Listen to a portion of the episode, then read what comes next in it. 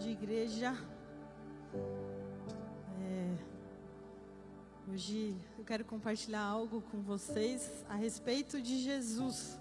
Eu não pensei muito em título, mas acho que se fosse ter um título para essa mensagem seria que a gente não deixe Jesus passar despercebido. E esse é o nosso primeiro culto do mês de dezembro. E eu quero com começar aqui compartilhando uma passagem do Evangelho de Lucas. E eu gosto muito do livro de Lucas, é um dos livros que eu mais gosto, porque o livro de Lucas ele traz um nível de detalhamento em relação ao início da vida de Jesus, em relação ao nascimento de Jesus que os outros livros não trazem. É, é no livro de Lucas que a gente tem aquela passagem dos anjos que anunciam para os pastores que Jesus havia nascido e eles cantam, né? Glória a Deus nas alturas, paz na terra. É também no Evangelho de Jesus que tem a, o cântico de Maria. Então ele tem essas passagens que descrevem com maior detalhamento o nascimento ali, o início da vida dele. É, e, e, eu gosto bastante do Natal, dessa época, então se você gosta desse clima natalino, eu te recomendo a leitura aí dos primeiros capítulos do livro de Lucas. E faz um tempinho, quando eu estava lendo é, o capítulo 2, e Deus ministrou algo no meu coração em relação a essa passagem. No capítulo 2, Maria e José, conforme a tradição judaica, eles levam Jesus para ser apresentado no templo. E, de acordo com a tradição, provavelmente estima-se que Jesus tinha ali em torno de semanas. Então, ele era um bebê, um bebezinho recém-nascido.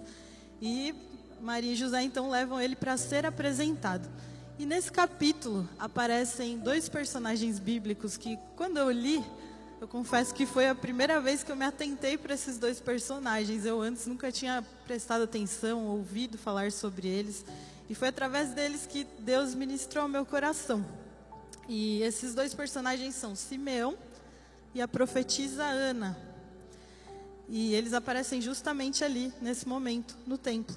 Eu queria ler então Lucas capítulo 2, do verso 25 ao 32. Então, se você puder abrir a sua Bíblia, Lucas capítulo 2, do verso 25 ao 32. É, naquela época, vivia em Jerusalém um homem chamado Simeão. Ele era justo e devoto e esperava ansiosamente pela restauração de Israel. O Espírito Santo estava sobre ele e lhe havia revelado que ele não morreria enquanto não visse o Cristo enviado pelo Senhor.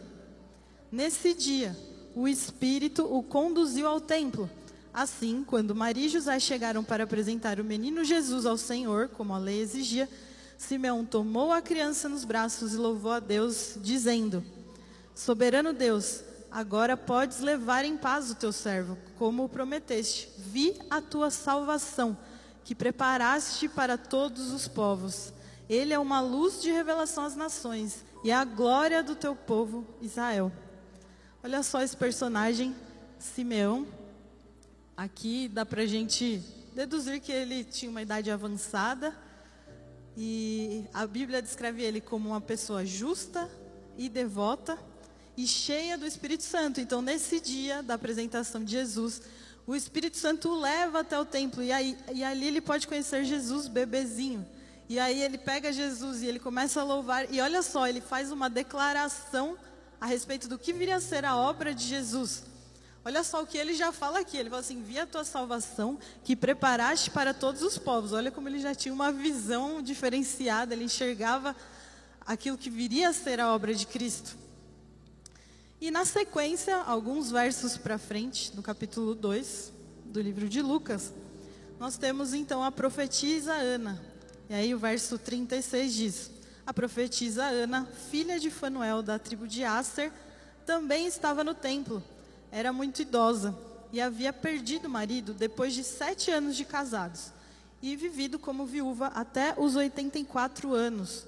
Nunca deixava o templo, adorando a Deus dia e noite, em jejum e oração.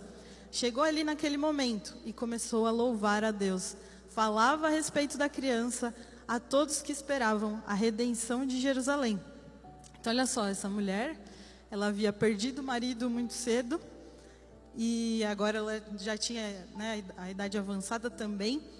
E a palavra descreve que ela nunca deixava o templo, adorando a Deus dia e noite, em jejum e oração. E ela também, naquele contexto, ali no templo, ela é capaz de, de reconhecer Jesus, de entender quem Jesus era. Esses dois personagens ali, eles se deparam com Cristo, um bebê, e eles são capazes de entender quem ele era e de já declarar aquela que viria a ser a obra de Cristo. E quando eu estava lendo essa passagem, foi interessante como Deus me tocou, porque eu vim da sequência. Então, eu tinha lido Mateus, Marcos, cheguei em Lucas. E quando nós vamos lendo os evangelhos, a gente percebe em tantos momentos que os discípulos, aqueles que andavam com Jesus, caminhavam lado, a lado com Jesus, tantas vezes parece que eles não entendiam quem Jesus era. Tantas vezes eles falavam alguma coisa ou reagiam de uma forma que parecia que eles não entendiam quem era Jesus. E aí Jesus nessas situações falavam: "Por que vocês estão assim? E falava: Nossa, vocês não têm fé ainda, né? Jesus perguntava para eles.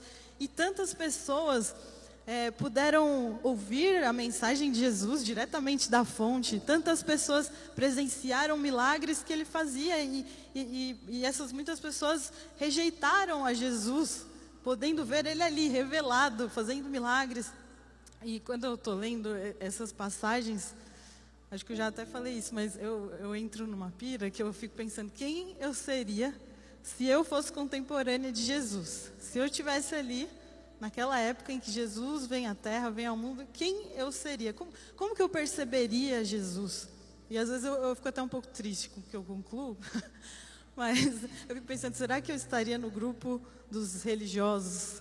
Será que eu estaria entre a multidão? Quem, quem, quem eu seria? Como eu entenderia Jesus? Como eu perceberia? Será que eu enxergaria Jesus? E, e, é muito interessante, né, que esses dois personagens, eles se deparam com Jesus e eles reconhecem Jesus. E tudo aquilo que no Antigo Testamento, toda aquela esperança que no Antigo Testamento era depositada em promessas ainda não cumpridas, tudo aquilo que foi aguardado, as profecias sobre o Messias, tudo aquilo se tornava realidade ali, na pessoa de Jesus. E esses personagens foram capazes de reconhecer. Quantas pessoas talvez cruzaram com José e Maria ali no templo e nem se ligaram do que estava acontecendo ali no reino espiritual? É, quantas pessoas talvez cruzaram o caminho de Jesus sem entender nada, sem perceber nada a respeito do que estava sendo movido no ambiente espiritual? E sabe o que eu acho incrível ali? Simeão e, a profetisa Ana eles olham para Jesus, eles estão olhando ali para um bebê, eles estão olhando ali ainda para a obra incompleta, a obra ainda estava em processo de maturação. Jesus ainda não tinha sido revelado, o ministério dele foi começar com 30 anos, eles ali estão olhando para o processo em fase de maturação, mas ali eles já são capazes de reconhecer Jesus, eles já são capazes de reconhecer a obra que ele faria, que ele realizaria. E quando eu estava lendo essa passagem, eu justamente fiquei muito quebrantada diante de Deus. E eu comecei a orar arrependida mesmo, falando: Jesus, me perdoa por tantas vezes que talvez eu tenha deixado você passar despercebido. Tantas vezes, talvez, Jesus queria mover algo no ambiente em que eu estava. Talvez ele estava movendo algo na minha história e eu não fui capaz de perceber. Talvez ele estava movendo algo na história em relação ao reino e eu não fui capaz de perceber.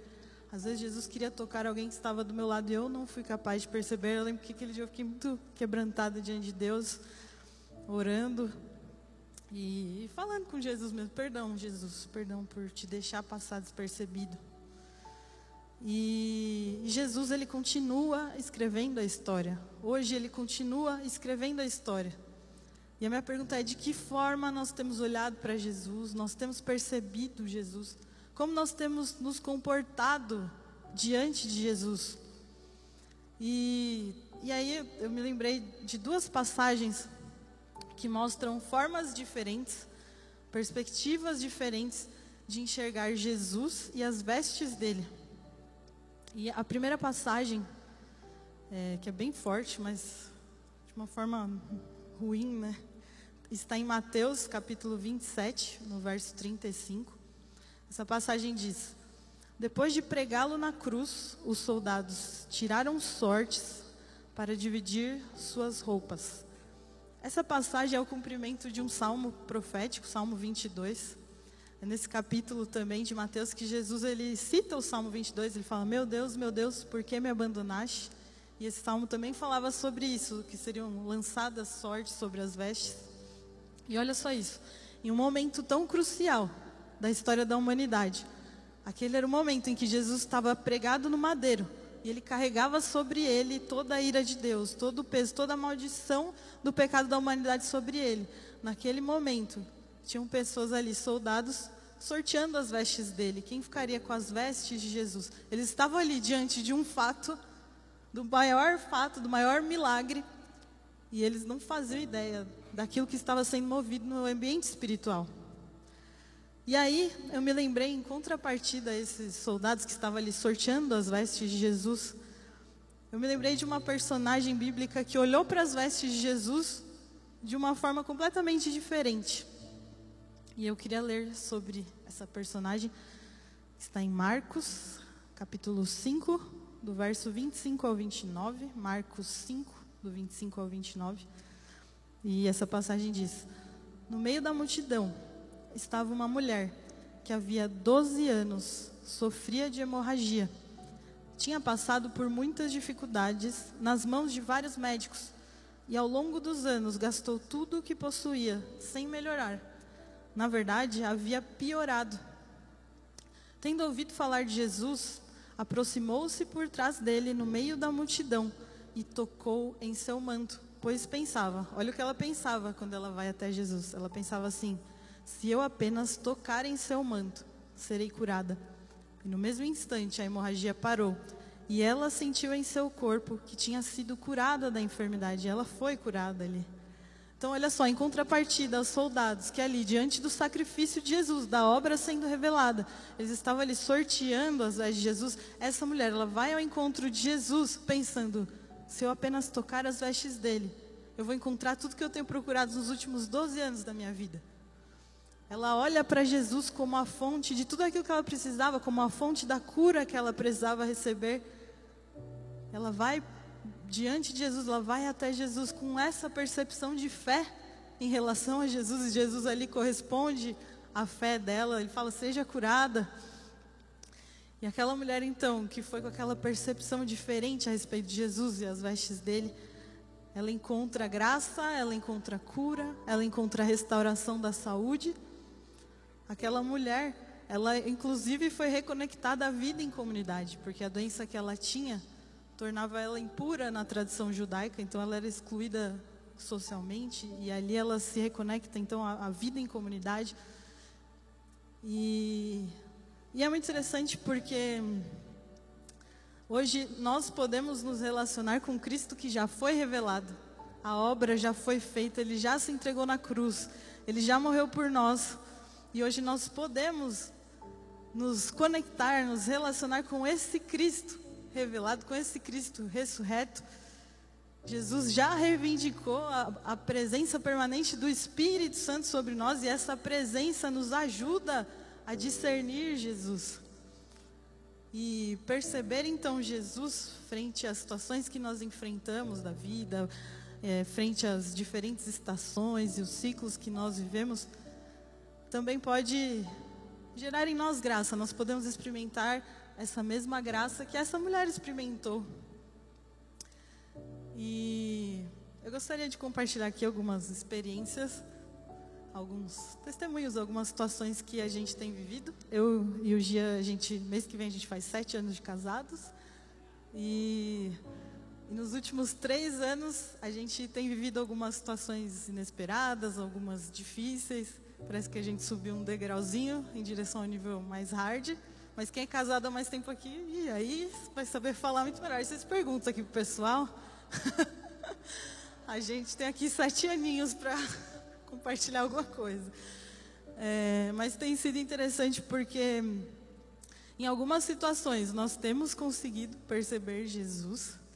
Em algumas outras situações, pessoas têm nos ajudado a perceber Jesus na nossa história. E tem situações em que a gente tem apanhado um pouco para perceber Jesus. E aí eu queria compartilhar algumas situações assim. É, acho que a, a, maioria das pessoas sabe, ano passado o Gi teve o Covid mais intenso, precisou ser internado. E por conta dos protocolos, ele precisou ficar 10 dias no hospital. Eu não pude ficar com ele. E aí eu fui buscá-lo no hospital. E aí eu lembro que meu marido falou para mim assim: Olha, esses foram talvez um dos dias mais difíceis da minha vida, mas ao mesmo tempo foram os melhores, ele falou. Porque eu pude experimentar a presença de Jesus lá no hospital. E aí meu marido saiu com uma lista de ações práticas para ele fazer depois da alta. É, então foi forte o negócio. E, e é muito interessante isso, porque eu acho que sem a percepção de Jesus, sem enxergar Jesus, sem ter esse encontro com Ele em meio a uma situação, de, posso dizer, de chuva, de tempestade, talvez essa situação teria sido mais difícil, mais traumática, talvez sem tantos aprendizados, talvez ele não sairia com a listinha de, de lições. e e nesse mesmo período foi interessante também, porque muitas pessoas estavam orando por nós. E teve um dia que minha mãe me ligou e falou de algumas coisas que as pessoas sentiram enquanto oravam por nós. E as pessoas falaram coisas específicas. E eu lembro que quando eu ouvi aquelas palavras que foram entregues, eu, meu coração descansou. Eu, eu pude perceber o que Jesus estava movendo durante esse processo também. Eu pude entender que Jesus estava trabalhando coisas em nós, no nosso coração, nos preparando para o que viria, para os próximos anos. Então, pessoas nos ajudaram a perceber. Então, a nossa percepção de Jesus não só muda o nosso olhar em relação à nossa história, mas a gente pode participar daquilo que Jesus está escrevendo na vida de outras pessoas, sabe? Perceba o que Jesus quer mover na vida das pessoas que estão ao seu lado, ao seu redor. E eu também queria compartilhar aqui um testemunho agora mais meu em relação a essas situações que é difícil às vezes perceber Jesus e a gente briga com a gente, às vezes a gente briga em oração. E a gente vive situações diferentes, estações diferentes da vida, mas em todas elas a gente pode perceber sim Jesus. E tem situações, né? A, vida muda, então tem situações em que a, a, as coisas mudam. Para quem tem filhos mais velhos, às vezes os filhos crescem e, e vão viver. Uh, muitas vezes, às vezes um amigo, alguém vai morar longe e se distancia. Tem situações da vida em que ciclos se encerram, novos ciclos começam. Tem situações em que nós esperamos muito por algo e aquilo não acontece. Nós sonhamos algo, desejamos muito algo e aquilo não acontece. E essas situações às vezes geram em nós uma sensação de incompletude, uma, uma sensação de falta, de ausência. E é nesse tipo de situação que eu tenho aprendido a, a perceber Jesus. Eu confesso que nos últimos 2020, 2021 eu fiquei meio em crise. Nos meus aniversários eu fui dar uma andada mais parecida.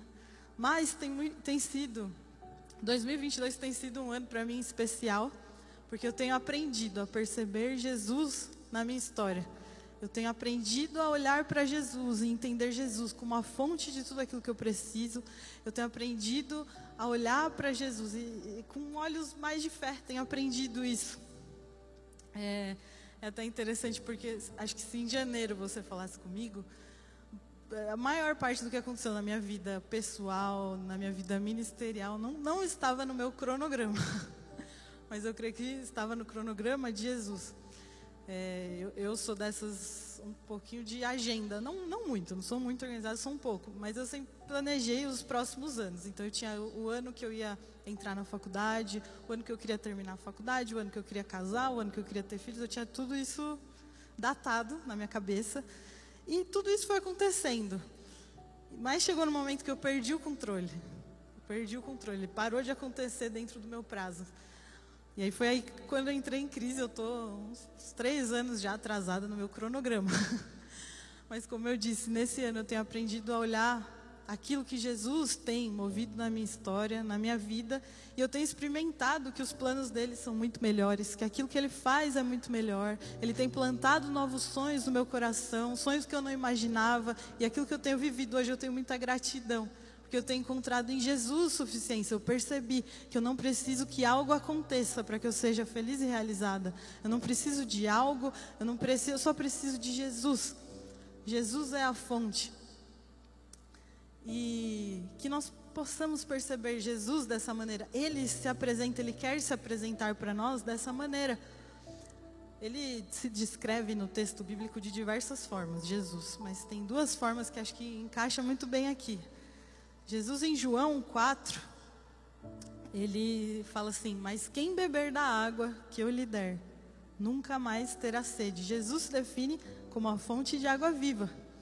E aí em João capítulo 6, Jesus também se define ele fala assim: Então Jesus declarou: Eu sou o pão da vida, aquele que vem a mim nunca terá fome, aquele que crer em mim nunca terá sede. Jesus, ele quer se apresentar para nós como a fonte de água viva, como o pão vivo que desceu do céu. Ele é capaz de nos suprir de forma espiritual, de forma emocional. Ele é capaz de nos suprir de forma completa. Tudo aquilo que a nossa alma anseia, tudo aquilo que nós ansiamos. Jesus é capaz de nos satisfazer e de saciar a nossa sede.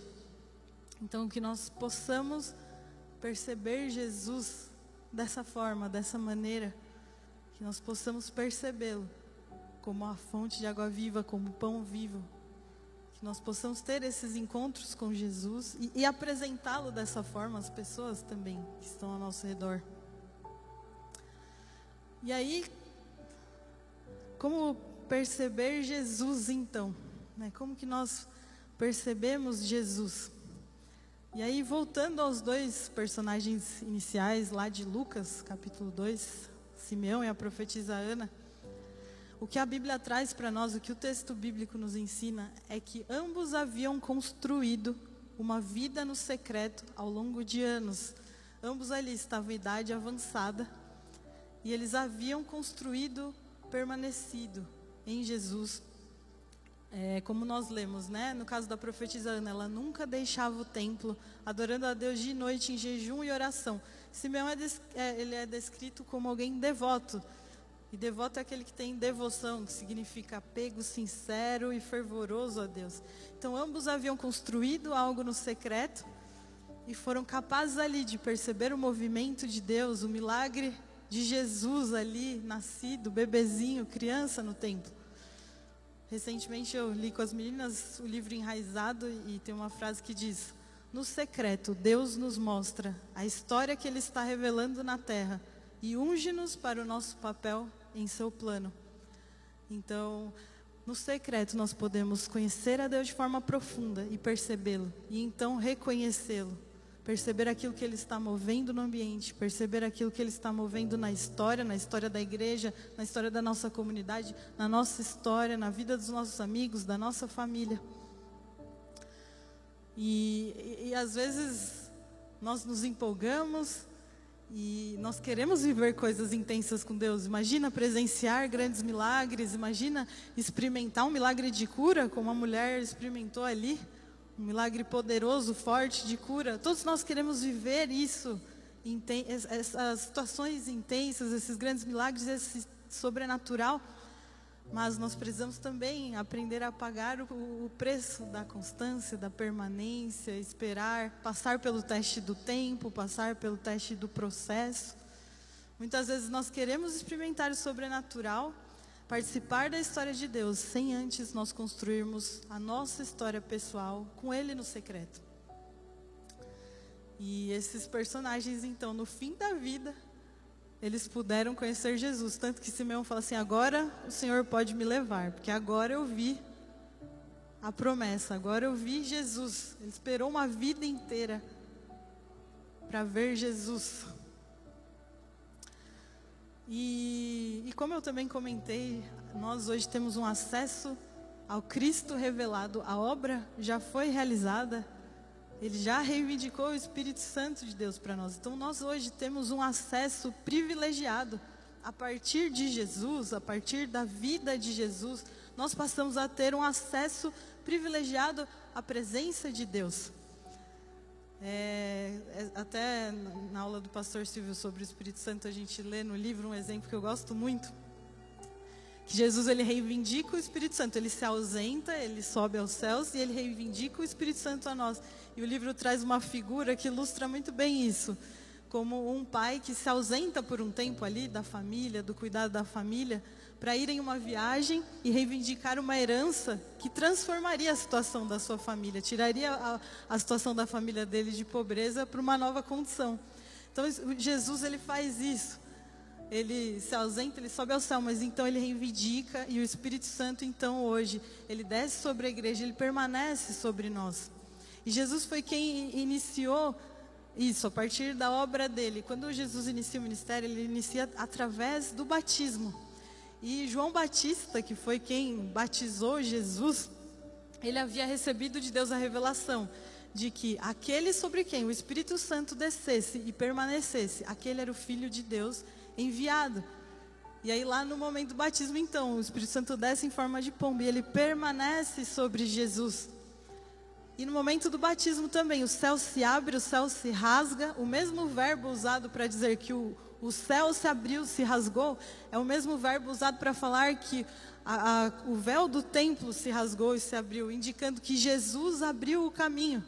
Jesus ele abriu um novo e vivo caminho, e ele tinha uma unção que nunca ninguém havia recebido. A palavra diz também que Deus deu ao Filho do Espírito Santo sem limites, de forma ilimitada. Então, enquanto profetas e reis do Antigo Testamento recebiam uma unção específica, pontual, para cumprirem um chamado, um ofício pontual, Jesus recebeu de forma ilimitada. E aí Jesus, através da sua obra, então ele sobe ao céu e ele reivindica essa presença do Espírito Santo, essa permanência para nós. Então hoje nós desfrutamos de um acesso privilegiado a Deus, à presença de Deus, ao lugar santíssimo, porque o véu se rasgou, o caminho foi aberto.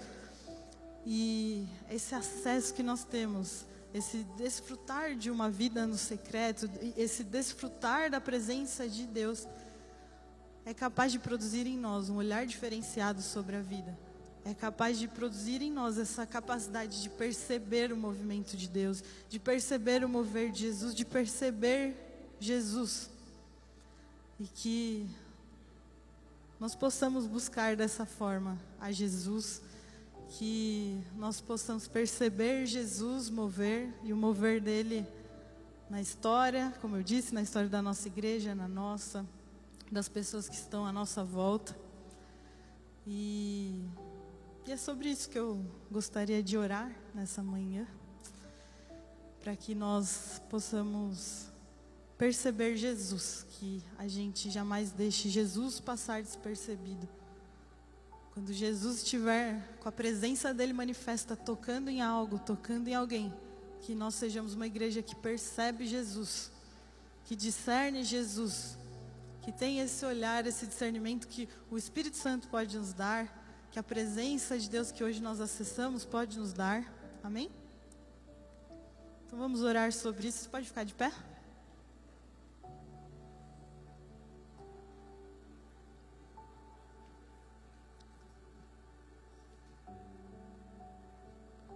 Jesus, obrigada, Senhor. Obrigada, obrigada pela tua presença. Obrigada, Senhor, porque nós podemos acessar a Sua presença. Obrigada porque é um privilégio, Senhor, nós podermos te perceber. Nós, nós hoje, Pai, podemos olhar para Ti, Jesus, e perceber aquilo que o Senhor está movendo na nossa vida, Jesus. Isso é um privilégio, Jesus. É um privilégio nós podermos construir um relacionamento contigo. É um privilégio nós podermos construir a nossa história contigo, Jesus. Que nós, Pai, possamos entender, Jesus, o quão precioso é olharmos para Ti, podermos olhar para Ti em meio às situações, em meio às situações diversas, situações difíceis, situações boas, Jesus, que nós jamais desprezemos a tua presença, Jesus. Que jamais desprezemos o teu toque, Jesus. Que possamos olhar para Jesus como a fonte de toda a cura que nós precisamos, que nós possamos olhar para Jesus como a fonte de tudo aquilo que nós precisamos, que nós possamos encontrar Jesus em Ti, suficiência, Jesus que nós possamos encontrar em Ti, Jesus, perceber que é só em Ti que nós encontramos tudo aquilo que nós precisamos para viver, que nós encontramos tudo aquilo que nós precisamos para batalhar, para lutar, Jesus, para viver os propósitos eternos que o Senhor tem para nós, Pai. Coloca em nós, Senhor, essa capacidade de reconhecer a Tua voz, Jesus Que nos nossos ouvidos, Pai, o barulho do mundo seja silenciado, Jesus. Para que a gente escute a tua voz, Jesus. Para que a gente perceba a tua presença, Jesus. Que como aquela mulher, Jesus, que pelo menos a gente toque a ponta do seu manto, Jesus. Que a gente possa, Pai, pelo menos, Pai, tocar a ponta do seu manto, Jesus, quando o Senhor estiver passando, Jesus. Não permita, Senhor, ignorarmos a tua voz, ignorarmos aquilo que o Senhor está escrevendo, ignorar aquilo que o Senhor deseja revelar a nós, Pai. Em nome de Jesus. Em nome de Jesus. Amém. É, eu não sei se aqui hoje tem alguém que ainda não teve um, um encontro com Jesus ou ainda não tomou a decisão de, de reconhecer Jesus como Salvador, como Senhor. É, se você hoje está aqui nesse culto e você gostaria de fazer essa oração recebendo Jesus na sua vida como Senhor e Salvador, gostaria que você levantasse a sua mão. Que um de nós vai até você orar com você. Se você nunca recebeu Jesus na sua vida, levante a sua mão.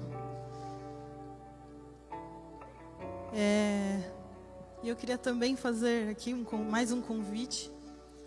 Se nos últimos anos ou enfim meses você se afastou de Jesus, tem vivido longe de Jesus, mas hoje deseja recomeçar a caminhada junto com Ele, percebendo Ele, que você levantasse a sua mão. Se você hoje deseja se reconciliar com Jesus, se reconciliar com Deus, levante a sua mão. Se hoje você deseja se reconciliar com Deus, ninguém.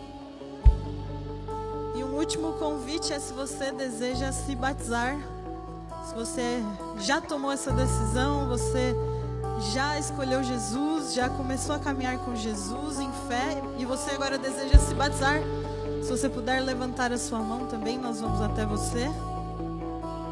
Amém? Amém. Deus abençoe.